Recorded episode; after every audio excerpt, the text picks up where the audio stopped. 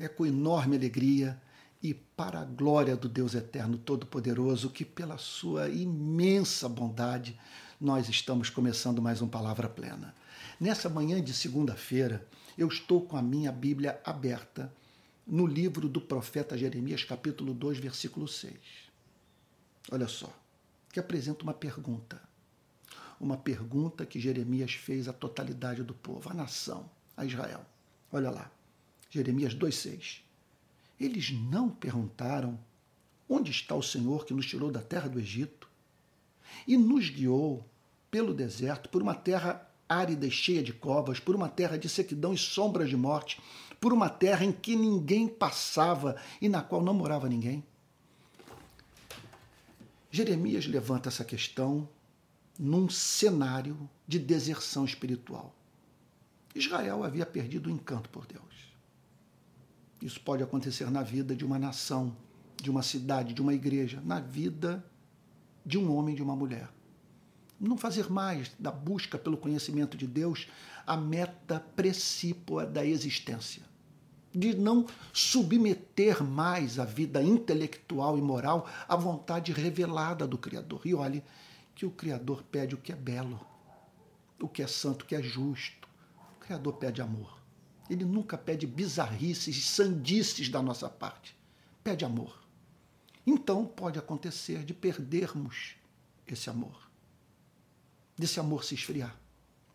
Nesse cenário em que Israel havia descido a níveis morais não encontrados até mesmo em nações pagãs, Jeremias pelo Espírito Santo, levanta a questão das questões. Como justificar essa deserção à luz do que Deus fez por Israel? O que Jeremias está querendo dizer é o seguinte: a gratidão a Deus é o principal antídoto à deserção espiritual que quem mantém um coração grato a Deus, uma memória com o registro dos feitos de Deus em seu favor, sempre encontrará na vida motivo para viver para o louvor daquele que o amou. Como diz o salmista, que darei ao Senhor por todos os seus benefícios para comigo. Essa essa é a questão é central. Por quê? Não é como vou me livrar do inferno, como vou me guardar do castigo, não. É como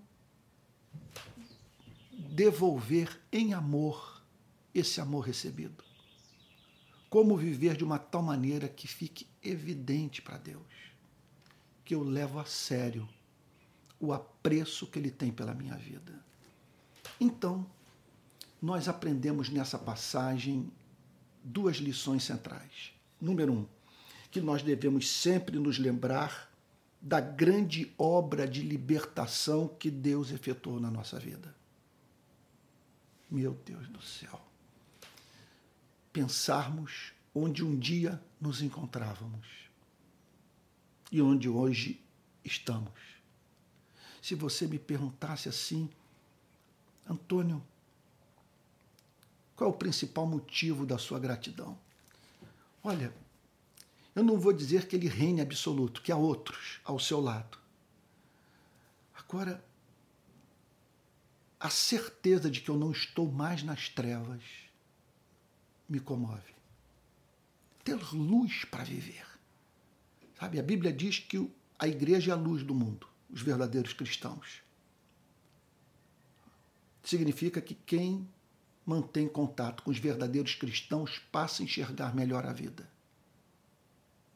Bom, a Bíblia fala o mesmo sobre a nossa relação com a luz do mundo. Quando estamos na presença de Jesus, nós tomamos conhecimento de quem somos, de onde viemos, para onde vamos, do que pode tornar a nossa vida realmente feliz nós passamos a conhecer o caminho da redenção, da reconciliação com o Criador do universo. Como não ser grato? Como não ser grato por aquele bendito dia em que a luz raiou em nossa vida? Meu Deus do céu, viver sem a luz do Evangelho é inconcebível. Não é vida aquela que se vive longe da verdade, da verdade que é Cristo. Agora, há um outro princípio, e eu termino aqui, que eu gostaria de, de, ah, de apresentar para você nessa manhã, que tem íntima relação com o primeiro, que nós devemos também nos lembrar do cuidado providencial de Deus por nós nesse mundo mal. Observe que Jeremias não via como motivo de como motivo, veja só, para a ingratidão, o fato do povo de Israel ter vivido durante 40 anos numa geografia, sabe, é, é, é, que jamais levou o povo a pensar na possibilidade de, de fixar residência naquele deserto. O lugar por onde o povo passou foi chamado por Jeremias de terra árida e cheia de covas, terra de sequidão e sombras de morte, por uma terra em que ninguém passava e na qual não morava ninguém. Gente, meu Deus, mas essa não é a história da nossa vida? Aqui estamos, nesse mundo perverso, nesse mundo mau, nesse vale de lágrimas. Nós não temos descanso um dia sequer. Nós aspiramos à, cidade celestial, nós queremos nos, nos, livrar desse mundo de doenças incuráveis, desse mundo de, de, de injustiça, nesse mundo de exploração, nesse mundo de, de morte, de luto. Nós queremos nos livrar disso. É evidente que nós não fomos criados para viver ad eterno, para sempre, nesse planeta. Então, muitos, ao olharem para as condições adversas, são levados a formular uma pergunta, uma estranha pergunta. Como divisar o amor de Deus numa terra é, é, é seca como essa, nesse cenário de morte? Como divisar o amor de Deus no vale da sombra da morte? E Jeremias pensa de uma outra forma. Jeremias diz o seguinte: mas é justamente a nossa sobrevivência, o fato de não termos perdido a sanidade mental, de continuarmos o amar e encontrar sentido para viver nesse deserto, justamente tudo isso é que revela o seu extraordinário cuidado providencial. Porque num mundo louco como esse, há muito teríamos sucumbido, sucumbido se ele não tivesse cuidado da nossa vida. Então nós devemos manter isso também diante dos nossos olhos. Não perder de vista o fato, primeiro, da libertação inicial, de que passamos pela porta estreita, estamos no caminho estreito, é estreito, mas é seguro, é delicioso, é repleto de ações de graças. Agora, nós não podemos nos esquecer do cuidado providencial nesse mundo mal. E esse mundo mal, com toda a, a sua complexidade, é o cenário. Para Deus manifestar esse cuidado meticuloso, mediante o qual ele não permite que percamos o ser no sofrimento, o que nos leva, portanto, a nos juntarmos ao apóstolo Paulo e dizermos o seguinte: nesse mundo mal, nesse deserto que estamos atravessando, olha só, Digo isto não porque esteja necessitado, Filipenses 4:11. Porque aprendi a, aprendi a viver contente em toda e qualquer situação.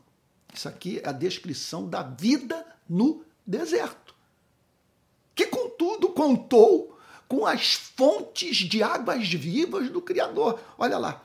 Sei o que é passar necessidade, sei também o que é ter em abundância. Aprendi o segredo de toda e qualquer circunstância, tanto de estar alimentado como de ter fome, tanto de ter em abundância como de passar necessidade.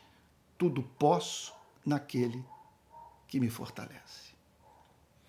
Que você pense nessa libertação, nesse amor do qual você foi objeto. Nem todos ouviram falar sobre Cristo. Nem todos tiveram acesso às informações que você obteve Ele o preservou da morte. Ele disse para você que o amava.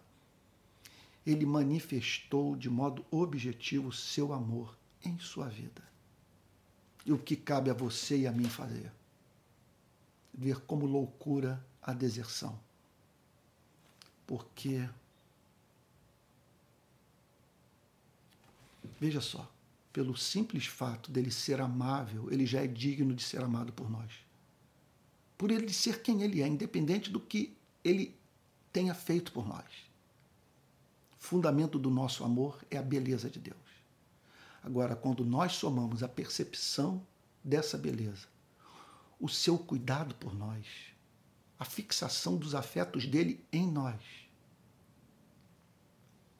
nós vemos como loucura o só o só ato de pensar e ter prazer naquilo que é contrário à sua vontade. Eu gostaria de orar por você, para que Deus mantenha o seu coração grato e uma gratidão que o santifique. Vamos orar? Pai Santo, em nome do Senhor Jesus, concede-nos um coração grato, a partir de uma memória renovada pelo Espírito Santo, na qual conste o registro do seu amor libertador, bem como do seu cuidado providencial. Senhor, que não vejamos alternativa senão viver para alegrar o seu coração. Nós queremos responder ao amor com amor também. No Getsemane, queremos poder dizer: Pai, se possível, afasta de mim este cálice, contudo, não seja o que eu quero e sim o que tu queres, porque eu amo. Em nome de Jesus, amém. Amém. Bom, você está assistindo o programa Palavra Plena. Ele vai para as redes sociais todos os dias, de segunda a sexta, às sete da manhã. Hoje eu estou entrando um pouquinho mais tarde porque não consegui gravar. Eu tentei, eu estou desde cedo tentando comunicar a verdade. É, eu não sei, não quero cair aqui no misticismo desenfreado, mas como foi difícil gravar essa mensagem que eu espero que Deus use. Eu estou querendo dizer o seguinte: eu errei 500 vezes. Eu tive que gravar e parar a gravação número incontável de vezes. Teve uma hora que eu sentei e falei: Deus, eu não estou dando conta.